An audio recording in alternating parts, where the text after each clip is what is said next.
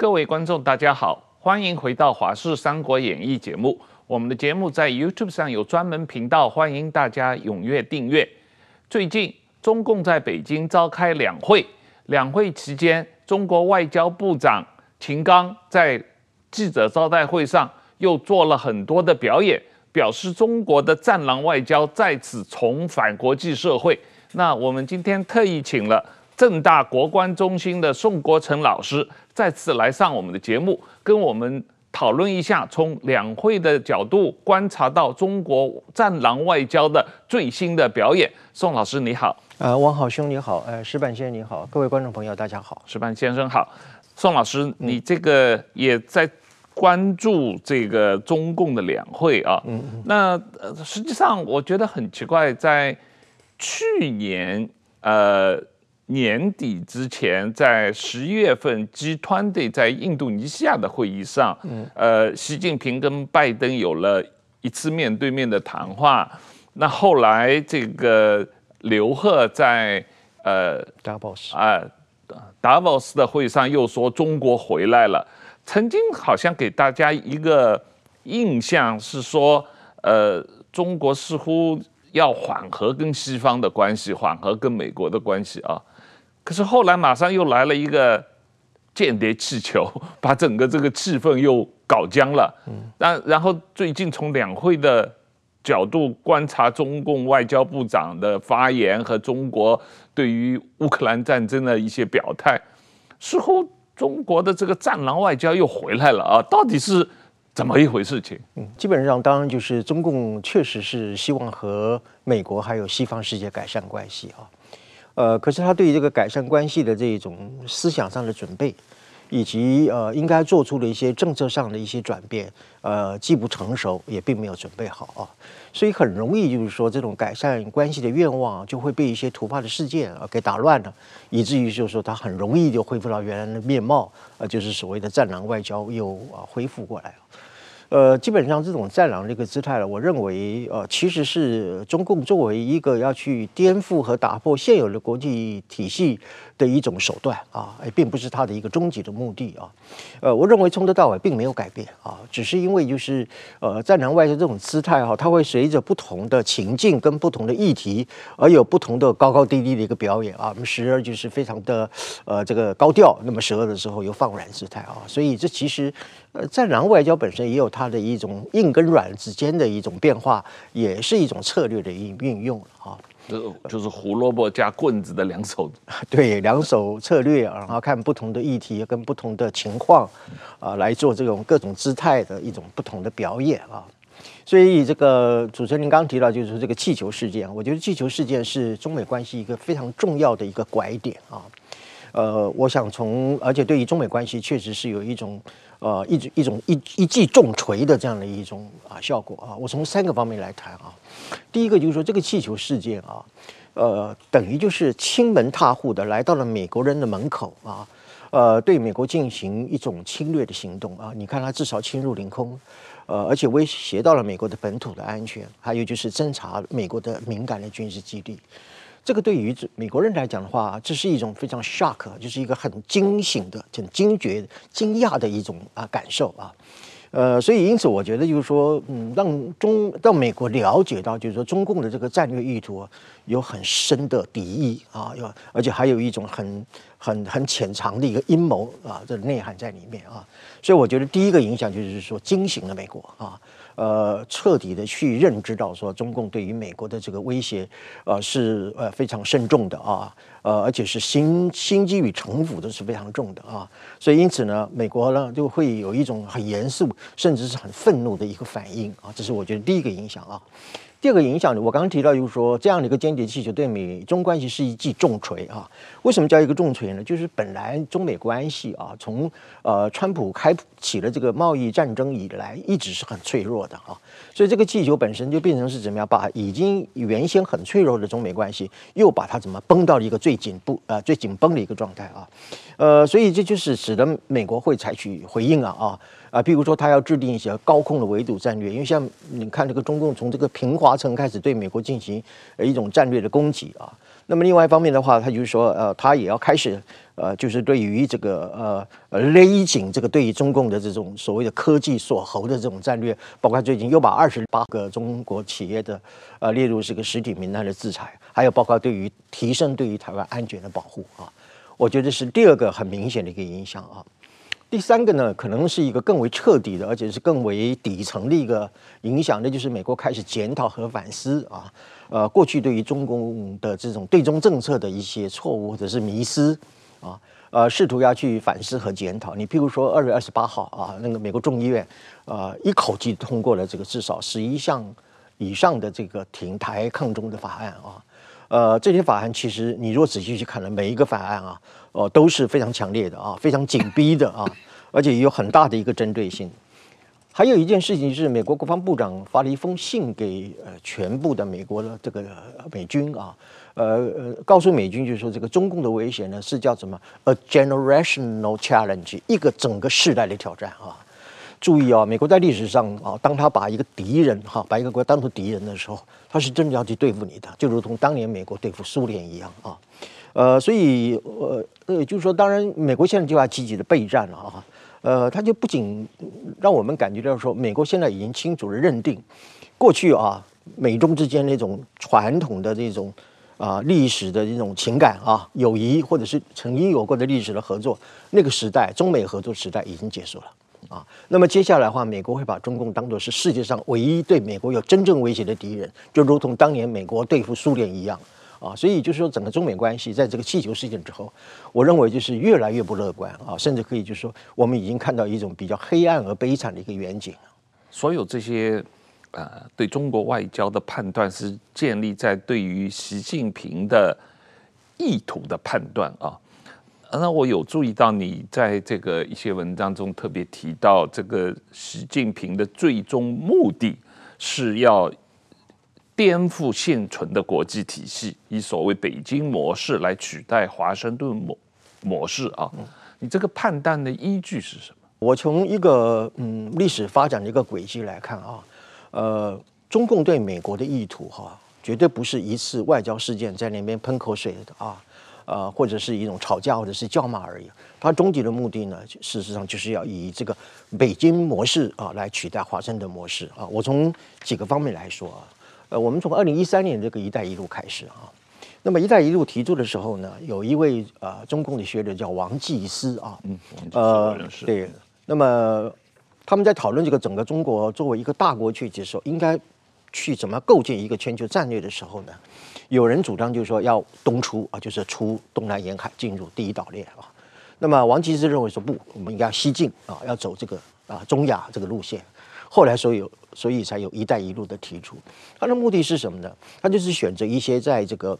啊、外交关系上和美国比较疏远的，也就是不亲美的国家啊。呃，另外还有就是选择，就是说在地缘政治的关联性上面，美国的军事力量比较鞭长莫及的地方，比如说非洲啊，前面就是中亚这个地区啊，他们就是在这些地区当中里面，就是美国比较管不到的地方呢，他用一种什么样的方式呢？他用一种啊这个贷款，还还有就是官员的贿赂啊，以这个经济来包裹政治的一个方式，来达到一种怎么样对当地这个社会啊，通过投资、贷款、新建基础设施，来对当地的政治、经济社会产生影响。啊，甚至是产生一种控制和支配的力量，顺便呢就排除美国在这个地方的势力啊。其实这个第一阶段啊，就所谓啊中共的全球战略这个意图的一个表现。那么接下来就是在俄乌战争当中啊，俄乌战争当中里面，中共采取什么样？两个，一个叫做什么呢？啊，叫做归责论啊，就是把这个战争的责任一概都推给推给美国啊。另外一个叫做什么东西？叫做入美论。我们常听叫入华啊，其实这个呃也叫做入入美论。比如说啊、美国叫三霸呀，霸道啊、霸凌啊、霸权啊等等。然后谴责美国是什么东西？长臂管辖、单边制裁、冷战思维等等。这个就是运用他们过去党内有一种传言，就是说你要斗倒一个人呢，你先把他的名誉给斗臭啊。就是他现在就要把美国给斗臭，就是什么意思呢？他就是说要颠覆呢。美国作为一个全球一个价值领导者，领导者的一个地位啊，呃，那么甚至把美国啊，把它塑造成一个战争贩子啊，一个好战的国家啊，以此呢来就等于是抹黑啊美国的名誉啊啊，这像一种叫做美国价值的颠覆这样的一个做法，这是第二阶段。第三阶段什么呢？就是从二十大、二中全会到两会这段期间，呃，那么习近平通过了所谓机构改革了，还有就是什么设立国家动员办公室，还有就是颁布那个什么军队战时可以调整适用民事诉讼法等等的。一方面呢，就是通过这些啊假机构之名啊，假机构改革之名来行个人的权利之实啊，这是第一个，他在党内在国内的目的。那么在国外的意思呢，就是。他要建立一个这种平战合一的战士战争体制，什么意思呢？你看这个国家动员办公室是干什么？基层动员嘛。当时到时候战争发生的时候，你个征兵啊，你个调动物资啊，等等啊。还有就是说，这个军队适用这个民事诉讼法，那意思就是说，军权要啊凌驾于法权之上啊。那个战区的这个指挥官可以代替司法检察官啊，这个也就是一种司法的控制。所以诸如此项这些做法呢，呃，其实习近平就是怎么样？他已经准备备战了啊。呃呃，当然他并没有说是我要直接跟美国宣战，但是就是说，美国如果要啊动我中国的话啊，那么那么中国就毫不害怕。所以就是说，呃，习近平这些做法就是准备跟美国要做进行最后的决战啊。所以我们从“一带一路”啊到俄乌战争到这一次的两会，我们都可以看出来，中共的整个战略的图谋是三步走的，一步一步的加深的啊。呃，所以我们从这些过程和作为来看到，就是我们回到基本面来说，中共从来哈他都不接受，也不再去忍受美国主导的国际体系啊。你比如说啊，那么美国所主导的，比如联合国了啊，还有就是北约啊，还有印太的同盟国家，这个叫做国际安全体系。中共认为这是对他的围堵啊。那么第二个就是以美元为霸权所支配的这个国际金融体系啊，叫做布雷顿森林这样一个体系啊。呃，那么，譬如说，美国对于 IMF 啦、世界银行等等的啊，这样的一种金融的支配的地位啊，呃，那么因为不再忍受，也不再去接受，甚至我要去破坏和颠覆，要予以取代这样的一种呃意图呢，这就是为什么，就是中国从过去以来，比如说建立呃上海合作组织啊。啊，还有这个非洲呃这个论坛啊，啊，还有亚投行等等，这个都是试图去取代啊，颠覆取代呃美国所主导的国际体系啊，呃，所以这个就是说，我们简单的来讲，就是说。中共呢，它的最终的战略意图是要去颠覆和翻转所谓的美国世纪，叫做 Pax Americana 啊，然后呢，用北京模式取代华盛顿模式，建立一个由中国适合于中国发展、以中国的利益为主导的所谓的北京模式，叫做 Pax Sinica 啊。所以这个建立这个 Pax Sinica，中国。主导的这个世纪是习近平啊，他的中华民族伟大复兴是到什么样的高点呢？就是我讲的建立一个中国世纪，把美国的势力和影响排除于在世界之外，建立以中国为支配和主导的新世界。石板先生，你观察这次两会啊，特别是秦刚的记者会，他的这个表演，你对于中国的这个战狼外交，这个。又回来了，这个这么观察？这个我觉得秦刚啊，他说话虽然表面上很硬，但是说呢，他的语言更像一个怨妇，就是我都对你那么好了，你怎么还不对我好？是这种逻辑啊，就是中国是一个恐怖情人，就是说，在他认为跟美国我们，其实美国对中国一直很好了。这个我们看到中国改革开放，包括之前啊，从这个清末。一直是想用各种办法帮助中国嘛。改革开放之后，美国也帮助中国进入国际社会，也给了很多很多的帮助。这些时候呢，中国也就送两只熊猫，就基本上就就差不多了。中国，我我在历史上没有看到什么中国对美国怎么好的呃经验。那么后来呢，中国是一直对美国很坏嘛，想尽办法挖美国的墙角，偷美国的技术，联合一起这个帮助美国的敌人。各方面一直跟美国捣乱，但但是过去中国能量比较小，美国觉得嗨，我就睁眼闭眼就算了。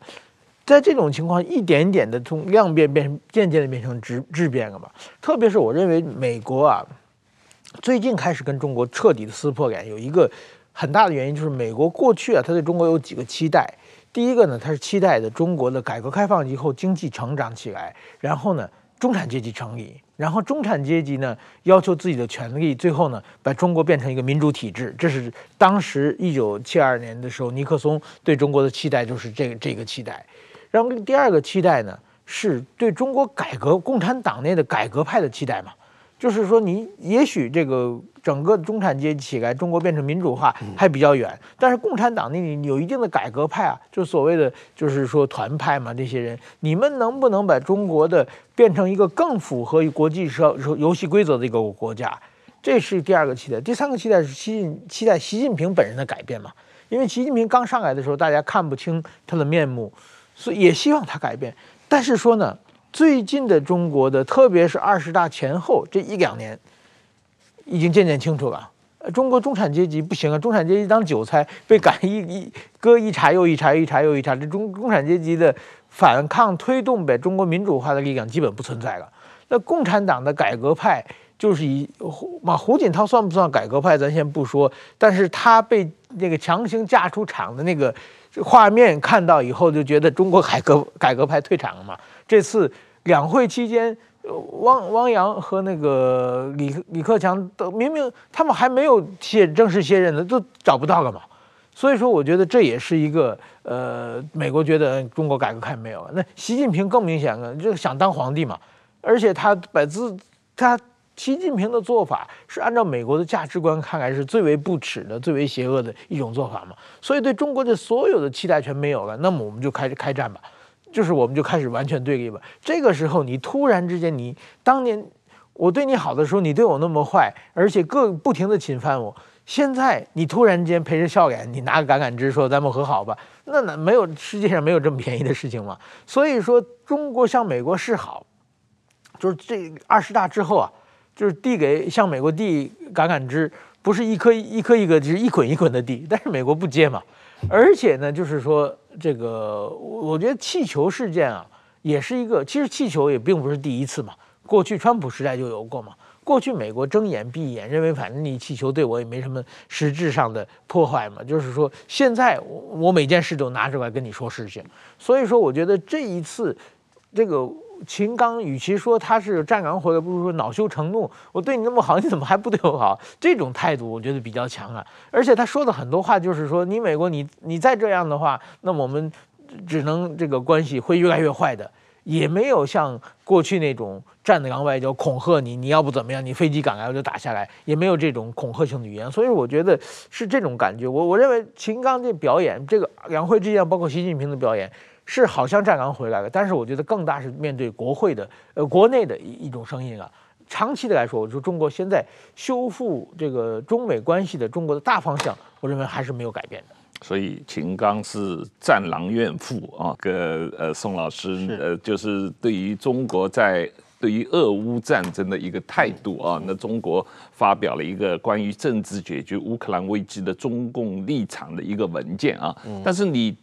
读了中国的这个文件的通篇文件和他附属的，实际上还有几个文件，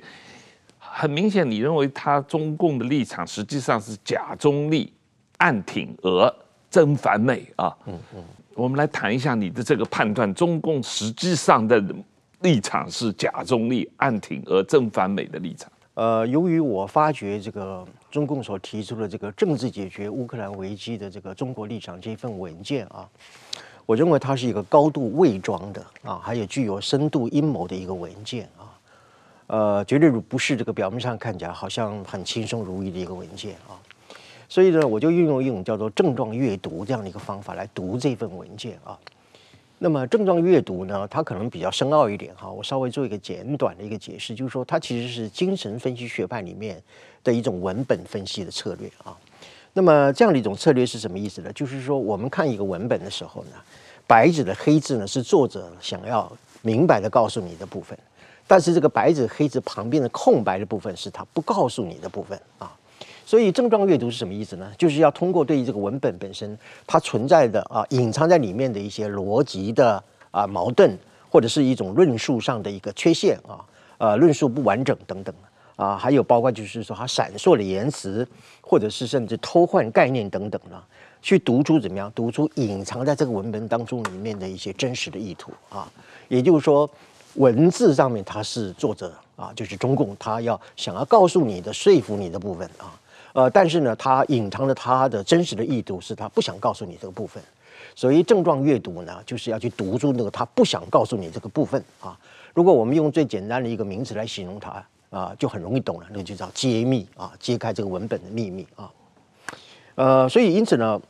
我就啊、认为了啊，我认为这个证这个文这个文件基本上就是一种叫做中国症状的一个表达。什么叫做症状呢？就是说我们通常呢，我们呃医生看病的时候会把病人啊、的这个病情当作是一个病例或者是一个病史的过程啊。呃，那么先前比如说有一些症状，比如说发烧啊，然后发烧很严重就发炎，到了最后救不了了之后怎么病危啊？这个叫三个阶段。我们待会再解释那个所谓的假中立的问题啊。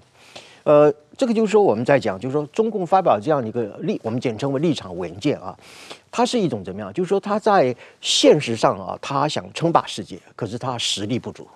那么他想要击败美国，可是他力有未逮啊，所以他在现实上这种欲望呢，本身没有办法实现，他就会通过一种隐藏性的、曲折性的、暧昧性的文字来表达他的真实的意图。其实战狼外交就是这样一种最典型的例子啊。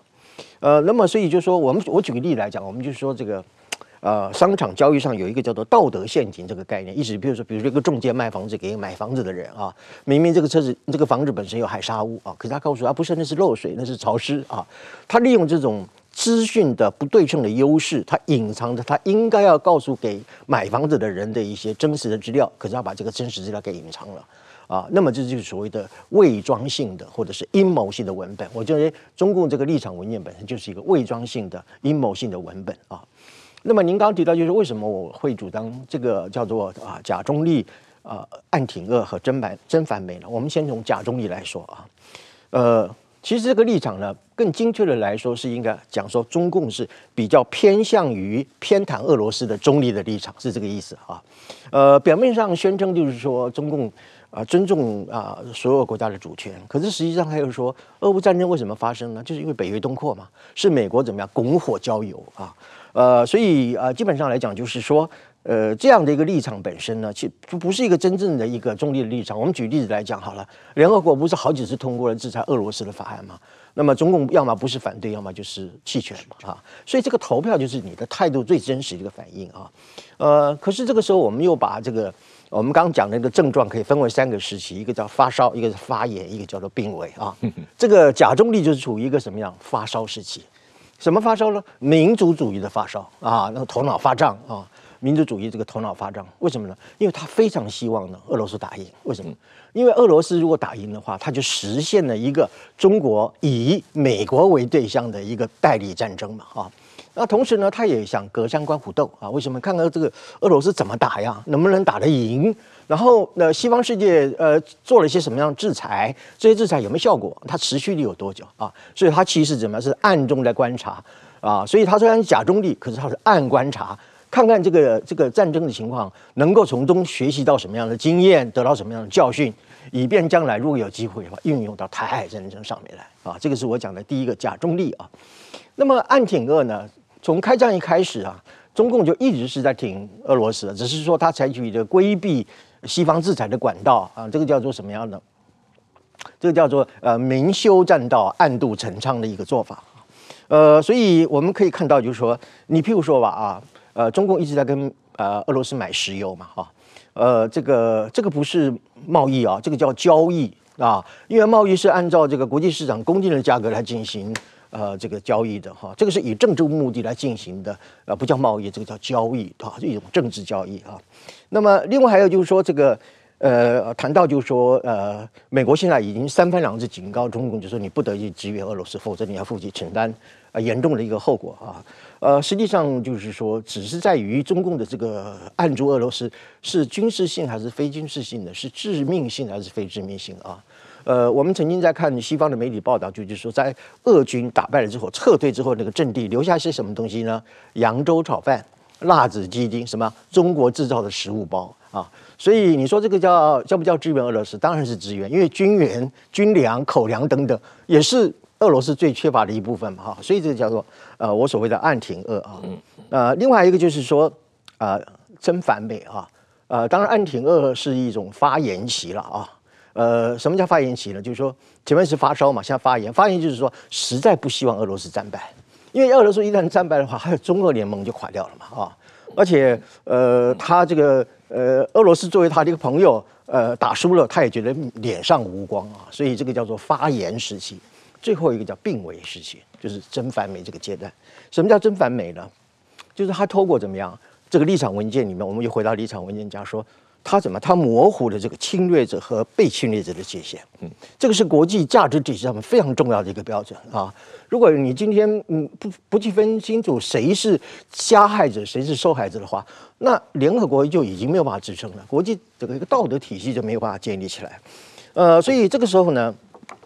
就达到了这个中共呢对美国的一种战略对抗的一个最高点啊。呃，我认为这个叫并为期。为什么？呃，二十一世纪以来，包括从二十世纪以来，全世界，诚如过去矢板先生也提过，凡是跟美国作对的，没有一个国家是好下场。北韩也好，越南也好，啊、我对这个我印象非常深刻，确实是这个样子啊。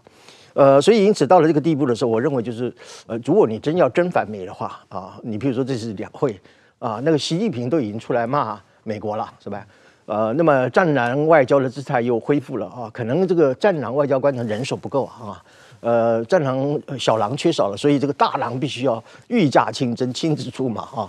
呃，这个其实这个情况其实是中美关系最糟糕的一个时期啊，呃，我觉得就是到了一个病危的时期情况之下，呃，如果呃，当然秦刚说你西方国家你如果不刹车的话如何如何，我反过来要讲说，如果你中国不刹车的话，你会面临新的八国联军对你的围堵。那么，中共很有可能本来要去洗血十九世纪以来的百年的耻辱，现在可能会重新陷入一个新的一个一百年的耻辱啊！我觉得中共确实要三思而行，千万不要轻举轻举妄动。你刚才分析的这个中国的症状啊，用精神分析法来分析习近平。我记得我们前一段时间陶杰先生来上我们节目，他也非常。有兴趣，经常用精神状态来分析习近平啊。那这一次从两会的报告也好，这个习近平秦刚的发言中间，这个宋老师，你有特别看到呃这这种中国症状的呃这个发作的状态啊？呃，我我我看你文章中间有特别提到的创伤性报复的强国症候群，嗯哼，呃。什么是强国症候群？强国症候群呢，就是我刚刚所讲的，有一个特殊名字叫做政治无意识，嗯，就是他现实上想要称霸世界的欲望没有办法实现啊，所以他就会掩饰性的、曲折性，但是可能因此就表达了他隐藏性的真实意图啊。呃，所谓的中国症状，应该这样来看啊，就是十九十九世纪以来，中国一直遭受帝西方帝国主义的侵略啊，叫百年耻辱嘛，哈，这个呢，形成了中国一种所谓的民族心理上的一种集体创伤啊。呃，这个叫做一种形成一种叫创伤的民族主义啊。等到今天中国崛起了啊，它能够与美国平视啊，东升西降的一种状态之下，那么它就会会产生一种报复心理啊，也就是说会从创伤的民族主义走向一个报复的民族主义啊。呃，你看这个战狼外交也好啊，或者是小粉红现象也好，包括大粉红胡锡进现象也好。都是一种所谓从创伤的民族主义走向报复的民族主义的一种心理的一个变化，也就是我讲的一个中国症状啊。呃，当然我也运用一种精神分析的理论来讲，就是说，呃，斯洛文尼亚有一位哲学家叫齐泽克啊，Zizek，他就曾经在讨论一个问题，就是说，呃，男人啊，呃，女人是男人的症状啊，这么一句话。这话的意思是什么呢？就是说，一个呢，失败的男人哈。他这个当家做主，或者是他这个男性本身的欲望没有办法实现的时候，他就会通过一种啊呃厌女呀、啊、丑女啊，甚至是虐待女性啊啊欺负女生的这种方式来满足他的一个主体上的一个失败的欲望。这个叫做什么？女人是男人的症状。呃，如果用这个理论把它放到美中关系当中里面呢，我就认为就是说美国是中国的症状啊。为什么是美国是中国的症状呢？因为中国一直认为就是美国就是拦路虎嘛啊，你。呃，就像刚刚石板先生所讲的，呃，就是呃，你让中国成为一种深宫怨妇啊，我那么痴情的对待你，你却如此对我忘恩负义啊，等等的。那么这个就是一种所谓的一种挫折心理的一个表现，就是一种中国的症状啊。呃，那么同时他也认为，就是说要治疗这个中国症状的一种创伤，我刚刚讲的民族的集体创伤，就只有一个办法，怎么样呢？就是把美国，就像我们刚刚讲的男人啊，在女人的身上得到自己的补偿，美国也要用。呃，中国也要用击败美国、替代美国啊，来实现他对他的民族创伤的一种治疗哈。这就是我们所讲的一种中国的一个症状啊。当然，这个症状在不同的时期有不同的一个发炎发烧的一种情况啊。呃，所以以上来看的话，就是说，简单的来讲，就是说，这个中国症状，其实你若仔细的观察，特别在这次两会当中，在秦刚的记者会当中里面啊，李克强的政府报告当中里面还看不出来啊。因为李克强本身他不负责对台政策，他外交他也不负责。但是你从秦刚身上你会看到这种中国症状，或者是叫强国症候群。什么叫强国症候群呢？就天天一天到晚想要当强国，可是你有没有这个实力啊？也没有这个能力，然后也做不到，所以就很抑郁、很寡欢啊，然后很挫折。所以因此就通过各种那种奇奇怪怪的做法来满足他那个不能够满足的一个欲望啊，这个叫做强国症候群。从这一次两会当中里面，秦刚的那个记者。啊、这个记者会里面彻底的表现出来，也许我们待会可以再深聊一下。矢板先生，我记得你曾经说过，中国这个民族主义经常就是说我们的民族最伟大，我们的民族最可怜，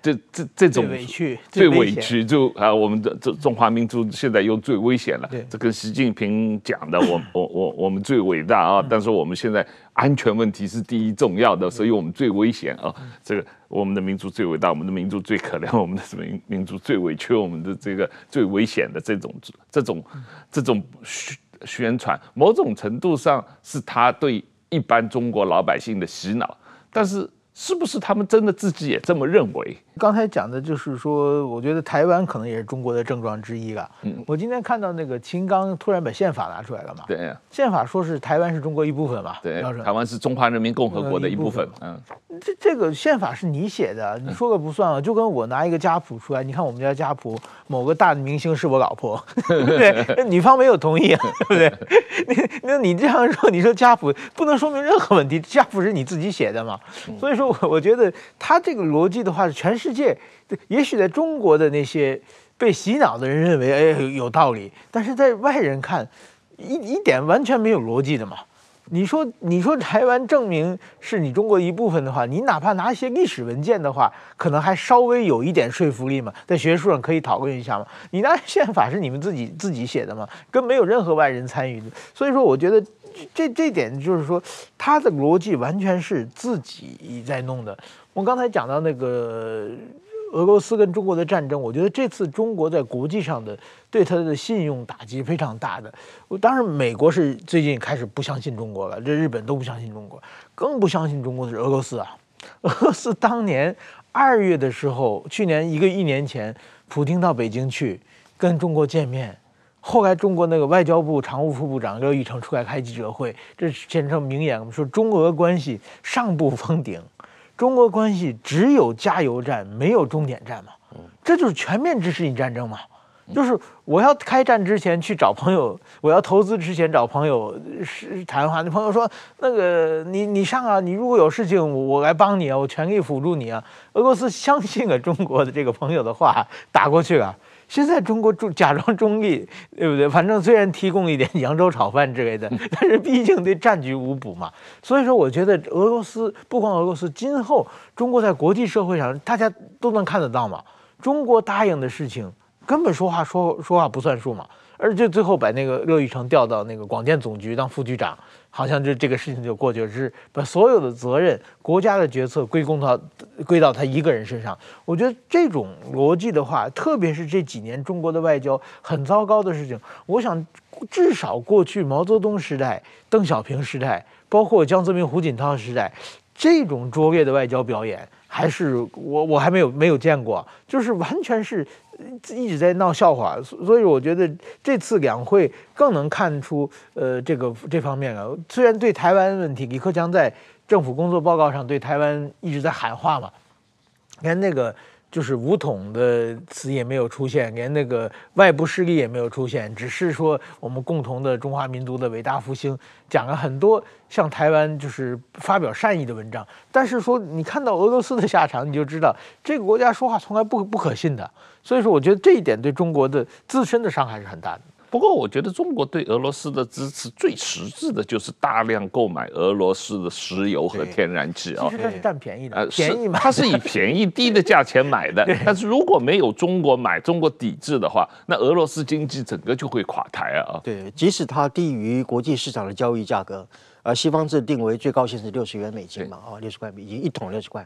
呃，但是它即便是以低于这个价格来买，对于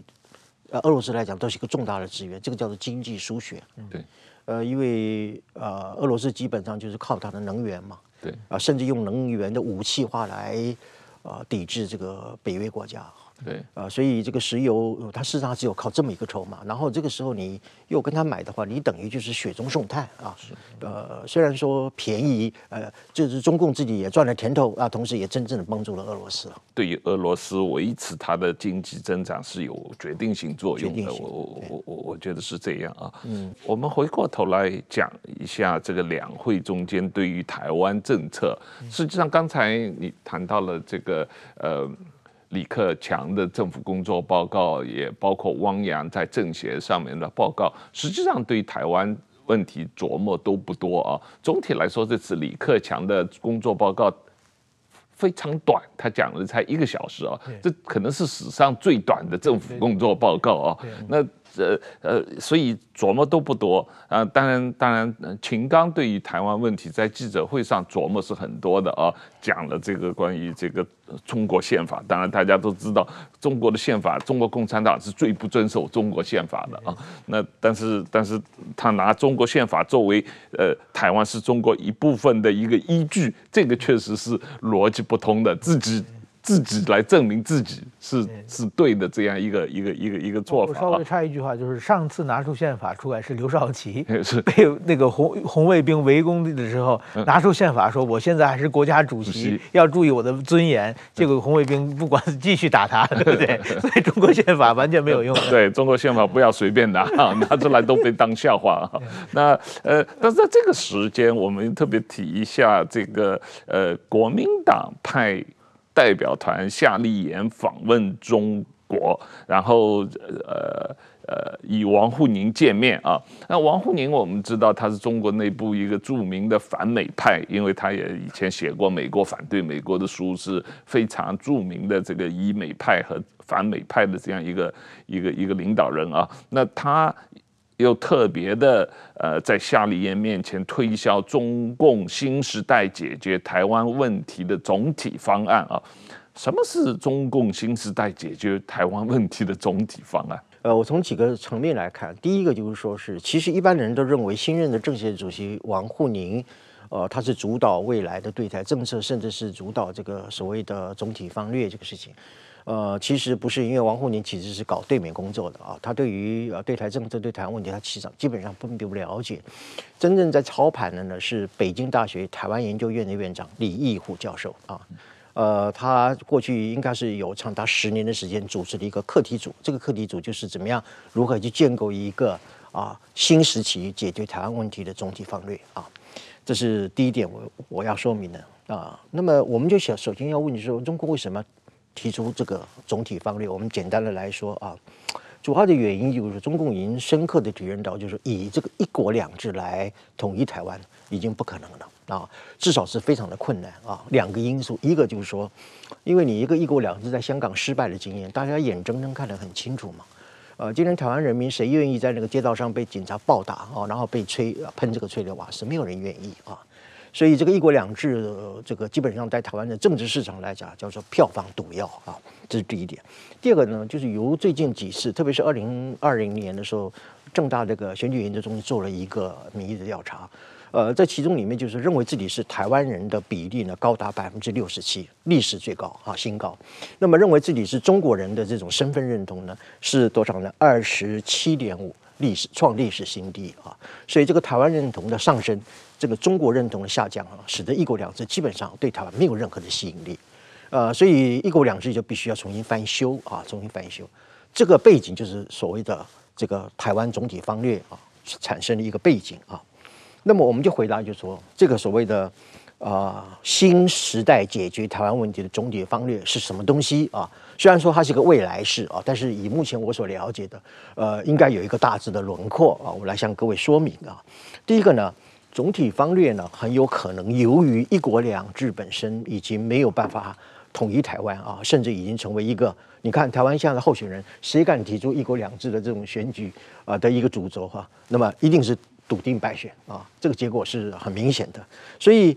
未来这个一国两制很有可能是怎么样的？一国两制和平统一会被改成怎么样？和平统一台湾方略啊，也就是说把这个呃台湾方略当作是一个一国两制的第三个版本啊来提出来，以试图去扭转或改变过去的这个一国两制，因为一国两制是一种制度的定调，是很啊、呃、是很刚性的啊。那么总体方略呢？方略嘛，方略就是一个可以滚动式的一个治理，可以随时来调整。啊，所以这是一种就是说，呃，试图把这个用总体方略来代替一国两制的一种尝试或者是一种做法啊。那么在我来看呢，呃，台湾方案啊，我们简单的说台湾方案，我把它定为一个叫什么东西呢？叫做一个中心，两个基本点啊。一个中心是什么东西？当然就一个中国原则。两个基基本点放在什么地方？一个放在统一前，一个放在统一后啊。那么统一前是干什么的呢？统一之前就是一种综合的方略，比如说，呃，我们这样讲吧，统一前就是说，呃，希望能够和台湾进行政治协商啊，呃，不过我要特别重申啊，这个政治协商是党与党的协商啊，不是呃两个人民共同的协商啊，这个要特别。还有一个就是讲的就是说，和台湾的在地协力者。啊，进行合作啊，我们都是中国人，两岸一家亲，我们进行合作。另外就是，当然就是防止台独。最近有一个啊，一个叫周小平的啊，他提出就是说，呃，非常呃非常无理啊，而且非常残暴，呃，很粗鲁的讲说，呃，对于台独人士一一一概都可以滥呃可以这个啊杀掉啊，不必负任何的刑责啊。这个就是一种所谓的防止台湾这个台独建国。另外再加上一个什么东西，阻止外力干涉。所以一个基本点的。两个基本点里面的第一个基本点放在统一前干什么呢？政治协商，然后呢，在台湾的在地协力者，再加上啊、这个阻止台独建国，另外就是阻止外力的干涉，这个是在啊、统一之前的第一个基本点的做法。那么比较重要的是统一后啊第二个基本点，统一后会是干什么呢？采取一种叫做爱国者治台的制度性安排啊，爱国者治台的制度性安排啊，那么。接下来，那么我们在谈到这个制度的安排当中，里面，我认为啊，未来中共啊，在这个台湾方面中，你们主要会考虑到三个重点。第一个重点呢，就是什么呢？就是把这个一国两制当中的两制啊，注意要两制啊。以前是说啊，在适用香港的时候就，就就大陆地区实行社会主义制度，香港地区继续实行资本主义制度。现在这个两制呢，会把它改成什么样？就是单一制跟联邦制的一个混合的一个制度的一个建构。这个话可能讲，因为单一制跟联邦制基本上是冲突的啊。但是呢，你可以怎么样？就是说，它可以建构成一个大陆是主中央，台湾是次中央啊，这样的一个叫做准中央与地方的关系。譬如说，我举个例子来讲，它可以重新定义一个所谓的台湾啊方略法。这个法当中里面什么？台湾的总统啊，当然的法定的政协主席，台湾立法委员全部纳入全国人大啊，台湾的监察委员全部认为呃列入这个中央纪委啊。这样的一种方式，就是对台湾采取怎么样？台湾现有的制度呢，把它并入融合到中共的制度当中啊。那么这个是叫什么？叫做单一制跟联邦制的取某一两个制度的其中的部分的成分，把它加加起来，叫做什么？台湾与大陆之间的准中央的关系，准中央与地方的关系。我认为这两个，这是第二个很可能采取的一种内容。第三个呢，叫做什么东西呢？叫做分权性的自治权。这话怎么讲呢？就是说，呃，统一以后啊，台湾呢把这个呃象征主权跟国家统一的这样个权利，譬如说外交、国防等等的啊，就交还给北京。可是这个交呃北呃外交和国防之外，所有的权利全部留给台湾啊，这个叫做所谓的呃一种分权性的一个啊自治的体制的建立啊。呃，可是我要特别强调啊，就是说赖清德副总统也讲过一句话啊，他说这个呃一个中国九二共识啊啊反对台独等等的，这里头完全没有中华民国的一个存在，这句话是千真万确，而且是完全正确的啊。光是一个中国就没有中华啊民国的主权的一个存在啊，呃，所以我们这样讲吧，就是说。无论是这个过去的一国两制，或者是现在的总体方略，基本上万变不离其宗，就是统一台湾，并吞中华民国的主权啊。呃，所以我们作为研究当然是可以啊，但是我们也一定要通过症状阅读去了解它的这个中国症状是什么啊。那么刚刚石柏先生提的非常好，台湾正是中国的症状的一个表现。那么台湾人本身一定要做三件事情：第一个，跟美国进行更为紧密的军事合作。第二个，一定要在内部啊，要清楚这些所谓的绥靖派的主义，达成一种敌我的一种共识的凝聚和建构啊。那么第三个就是一定要高标准的、超额度的提高我们的军事实力啊，因为只有自己本身具备了备战的能力，才能够避免台海的战争。石板先生，刚才宋老师呃分析的所谓。王沪宁的呃，这或者这个中共在推销的解决台湾问题的总体方略啊，可是我看这次北京人大有很多所谓台湾代表、台湾代表团啊，北京人大每次都有台湾代表团，里面提出的方案，什么林幼思，这个所谓台湾女孩啊，她已经六十多岁了，不过她自称是台湾女孩，她提出的方案。那完全是一国一制嘛，说这个台湾省将来党委书记、省长都是北京指派的啊，然后这个呃台湾的国军都收编为解放军的一部分，受中央军委的直接指挥啊，然后这个台湾的教科书全部要用北京的教科书啊，当然周小平呃也是台湾代表说这个要建一个台独的呃黑名单啊，然后这些人见到就枪毙啊，这个。你怎么看这些这个呃所谓台湾代表在北京人大里面提出的这些方案是是什么意义？他这个是故意出来放风，说给你一个很恐怖的方案，然后我北京政府拿出一个总体方案，比那些代表提的方案似乎好一点，哎，你就觉得感恩不尽了啊。首先啊，那个台湾代表是完全是笑话了。这个两会过去我在北京当当记者的时候。那个每年开两会都有台湾的代表团，台湾代表团是全国各地的台湾的第二代、第三代，有的还是第四代，跟台湾有一点点血缘关系的人，呃，来，这他们的籍贯都写的什么宜兰啊、新竹啊、台南啊，都是台湾人，但是说呢，长期就是住在中国某地嘛。我记得特别清楚，有一年温家宝去台湾这个去座谈，台湾代表团，台湾代表团座谈。然后呢，有一个人呢是江西的一个大学的一个副教授，然后呢，那一年江西发生冷害，温家宝就去视察去了。然后呢，他先说感谢温家宝那个来江西视察，当时我也在场，我代表江西人民感谢那个温总理。当时呢，我觉得场面一片尴尬。他说这是台湾代表团，你怎么跑到江西去了？就是这个人完全跟台湾其实一点关系也没有了嘛。所以说，我觉得。就是说，这群人他们所有的话，就是这些人作为台湾代表啊，其实是没有完全是点缀性的花瓶嘛。就是说，在人大的这个委员、人大代表里边，有一些，比如说像解放军的代表某某，还有一点点实权嘛。台湾是完全被叫来鼓掌用的，所以说呢，他们说话都是超级肉麻的，他们的提案呢都是宁左勿右。表示我们怎样对台湾这个呃怎么说呢？要严厉打击台独，才能表示自己存在感。下一届还可能被选上，所以这些人的我觉得根本没没必要提。但是呃，这个林佑思他个人是外省第二代了，他在台湾这个左营的眷村出生的。在台湾住到十五岁，然后到香港移民到香港去了，然后在香港长大，然后现在又被中共选做，最开始是选政协委员，现在又选到人大了，这个委员。所以说等于，但是他说他代表台湾，而且是来自台湾的女孩，虽然他已经六十多岁，离开台湾已经四十五年啊以上了，这个。而且他也不是传统的台湾人嘛，他也是移民到台湾住了一段时间就就离开了嘛。是这种人叫台湾人，叫不叫台湾人，很很有争议性。另外，我觉得就是说，现在等于说，习近平他这个战狼外交、咄咄逼人的延长线上，这些呃，怎么说呢？我说的就是他们统治台湾的方案，就是我们可以看到邓小平当年提出的，就是当年的一国两制啊，最原始版的一国两制，就是台湾保持军队，台湾只要是在外交上，呃，和一些金融上能跟中国呃有有一些沟通以外，剩下的都让台湾自治嘛。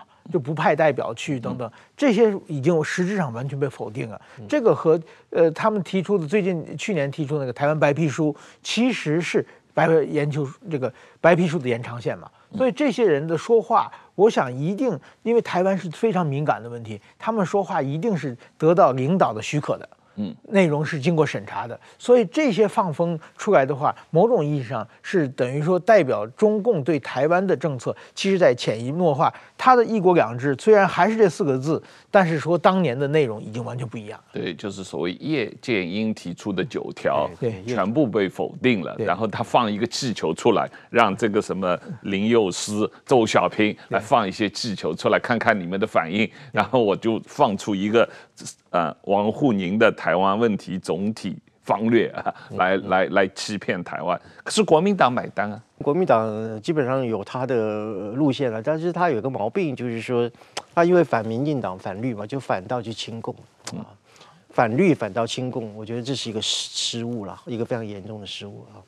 而且我还特别强调啊，就是说，呃，这个所谓的在地协力者，或者是所谓的政治协商啊，这是国民党与共党之间叫做国共协商啊啊，不是两岸之间的政治协商啊。呃，我觉得这个呃，这个必也正名乎啊啊，一定要正本清源，呃，千万不能够把它混淆，因为我们讲症状阅读啊，不能不要变成我们自己本身这个染上了这个症状的意思，就是说政治协商也好，在地协力也好，呃，无论他们任何的统战，这是国民党和共党之间的国共之间的协商和对话，代表的是共产党和。国民党之间的共同的利益，但是绝对不等于台湾人总体的利益。我觉得这一点一定要必也正明乎，一定要正本清源的要讲清楚，要说明白。这个问题啊，呃，是确实是很重要啊。但是无论如何，国民党是公开接受国共两党是有共同政治基础的。这个共同政治基础就是一个中国九二共识，反对台独啊，一中各表没有了，夏立言去中国。一次也没提到，一次也没一中各表啊。嗯，我说稍微加加一句，我觉得最近国民党有一个立法委员，因为日本不是有个媒体说这个九成的这个退退伍军人是是是卖情报给大陆嘛？这这个首先这是这是翻译有问题，被误导了。嗯，日日本的那个原文我看了很多遍，他说说退役军人九成去中国句号。然后呢，贩卖情报变成一种腐败的常态，这是另外一句话。那这两句话其实他他说九成去中国是一个事情，贩卖情报是常态，贩卖情报就换取金钱金钱利益是常态化，这另外一句话。这句话的话，我们有那么多共谍的案例嘛？这个已经证明是常态化，没有错了。这个九成去中国，如果说台湾方需要否认的话，你拿数据数据来嘛？你说没有九成，实际上是三成五，实际上两成七，实际上只有百分之三，你拿出证据，你才让人订正嘛？你说你说谎，但是你不拿证据的话，我想这抗议是是蛮无力的。但是基于这种状况，有一个国民党的立法委员吴思怀委员，他说什么呢？他说要中断和日本的军事合作。我觉得这是很奇怪的现象，那是日本一个媒体啊，跟日本政府一点关系也没有啊。嗯嗯。所以说他借此中断和日本军事，现在台湾跟日本的军事合作其实还是非常是非常少的。嗯。